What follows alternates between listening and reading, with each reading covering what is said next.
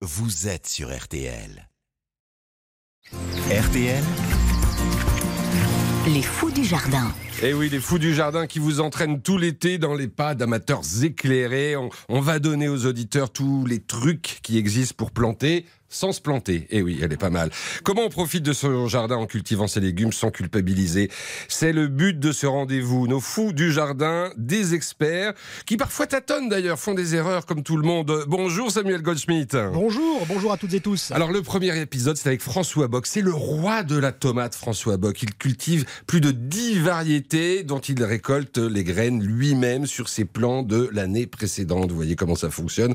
Euh, cette technique d'ailleurs marche si bien qu'il obtient trop de plants et du coup, bah, il les distribue à ses amis et à la famille. Autour de son potager, c'est à, à Toul, en Meurthe-et-Moselle. Et oui, la tomate chez François Bock est une folie très sérieuse. Une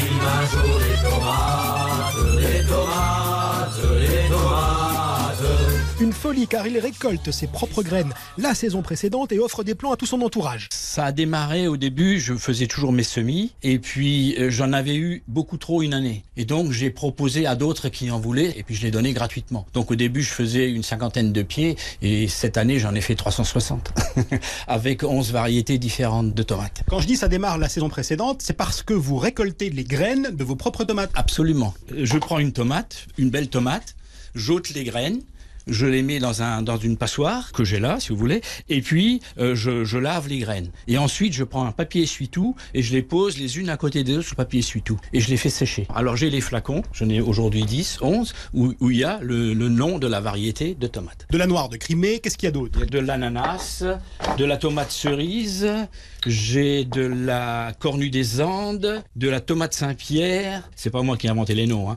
Et puis j'ai une tomate que j'ai nommée X moyenne parce que je l'ai retrouvée un jour dans le jardin. Elle m'a plu, mais je connais pas le nom de la variété. Donc je l'ai nommée tomate X moyenne. Voilà. Vous avez jamais eu de déception, ça marche. L'année suivante, elle repousse. Absolument. Vous prenez des récipients. Le bac à glace. La récupération, des bacs à glace. Vous mettez à peu près 4 cm de hauteur de, de terreau. Je mets mes graines, mais une à une. Pour pouvoir ensuite les replanter plus facilement. Voilà, c'est tout simple. Sur euh, 50 graines, je vais en récupérer 45 qui vont germer. Donc j'ai 90% de taux, de taux de réussite. On arrose et je mets ça derrière une fenêtre parce que pour que ça germe, il faut qu'il y ait plus de 18 degrés. Et après, j'arrose normalement. Et une fois qu'ils ont euh, à peu près une vingtaine de jours, je les repique dans des godets. C'est tout simple, hein, avec 20 ans d'expérience. Mais c'est le principe de base des fous du jardin. Il faut se lancer, il faut essayer. Bah oui, il faut se lancer et vous dites c'est tout simple, vous y allez vite quand même. En tout cas, il a forcément les bons conseils pour les faire grandir, ces tomates. Évidemment, et là on quitte la serre pour le jardin, il faut mettre des tuteurs aux tomates car elles vont monter très haut et puis les tailler. Il faut déjà, un, euh, supprimer les gourmands, c'est-à-dire que vous avez la tige principale et vous avez des feuilles qui partent, et entre les deux, vous avez des gourmands qui partent. Et ces gourmands-là, il faut les ôter et garder que la tige principale. Il vaut mieux les enlever, sinon vous avez un buisson qui finit d'ailleurs par s'effondrer sous son propre poids. Ça ne sert à rien d'en avoir de trop. Alors, N'hésite pas à élaguer ces tomates. Voilà, alors je, je garde le tuteur principal et puis je laisse euh, quatre hampes florales. Parce que je me dis, au bout de la quatrième florale, jusqu'à ce que les tomates soient rouges, on va arriver près des gelées. Et après, je coupe, si vous voulez, la, la tige au-dessus. Et évidemment, comme toute plante, la tomate a ses ennemis. Il y a du suif chez Tomate. Trois voyous qui chahutent la partie. Ça doit pouvoir se régler à l'amiable. Le mildiou, c'est un champignon. Vous allez avoir la tige qui va avoir des points noirs qui vont apparaître sur la tige.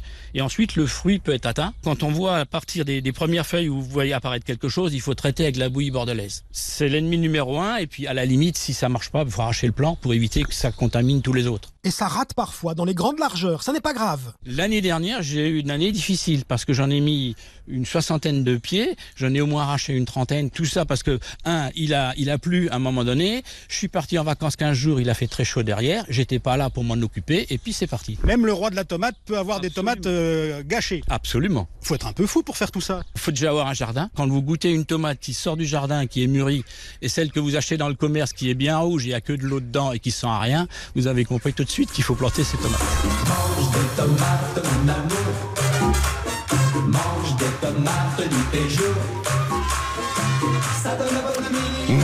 c'est excellent ça. Ok, je vais aller chercher du café, moi. parce Voilà, que là, euh, voilà, bah, ouais. dans, dans toute sa splendeur, Valérie Quintin euh, est avec nous.